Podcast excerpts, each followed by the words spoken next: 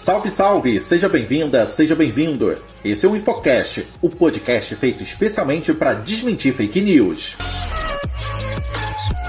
Oi, eu sou o Pablo e hoje eu tenho a companhia da Carol. Salve, salve, Carol! Salve, salve, Pablo! Circula nas redes sociais a imagem de um decreto atribuído ao Superior Tribunal Militar que declara a invalidade das eleições de 2022, dissolve o Congresso e o Supremo Tribunal Federal. O suposto decreto do STM também afirma manter o presidente Jair Bolsonaro como chefe do executivo até que ocorram novas eleições. Esse decreto não existe. Essa informação não é verdadeira. Essa é mais uma fake news. Fake news. O próprio Superior Tribunal Militar informou que o documento é falso. O texto tem erros de gramática comuns em mensagens falsas. Além disso, o ministro Luiz Carlos Gomes Matos, que teria assinado o falso decreto, deixou a presidência do STM em 27 de julho de 2022, ou seja, bem antes da realização das eleições presidenciais. A Justiça Militar da União é responsável por julgar os crimes militares definidos no Código Penal Militar. O órgão máximo da Justiça Eleitoral é o Tribunal Superior Eleitoral. Vamos aos fatos. Luiz Inácio Lula da Silva foi eleito presidente do Brasil em 30 de outubro de 2022. Luiz Inácio Lula da Silva foi diplomado pela Justiça Eleitoral presidente eleito do Brasil em 12 de dezembro de 2022. Luiz Inácio Lula da Silva assume como presidente do Brasil em 1 de janeiro de 2022.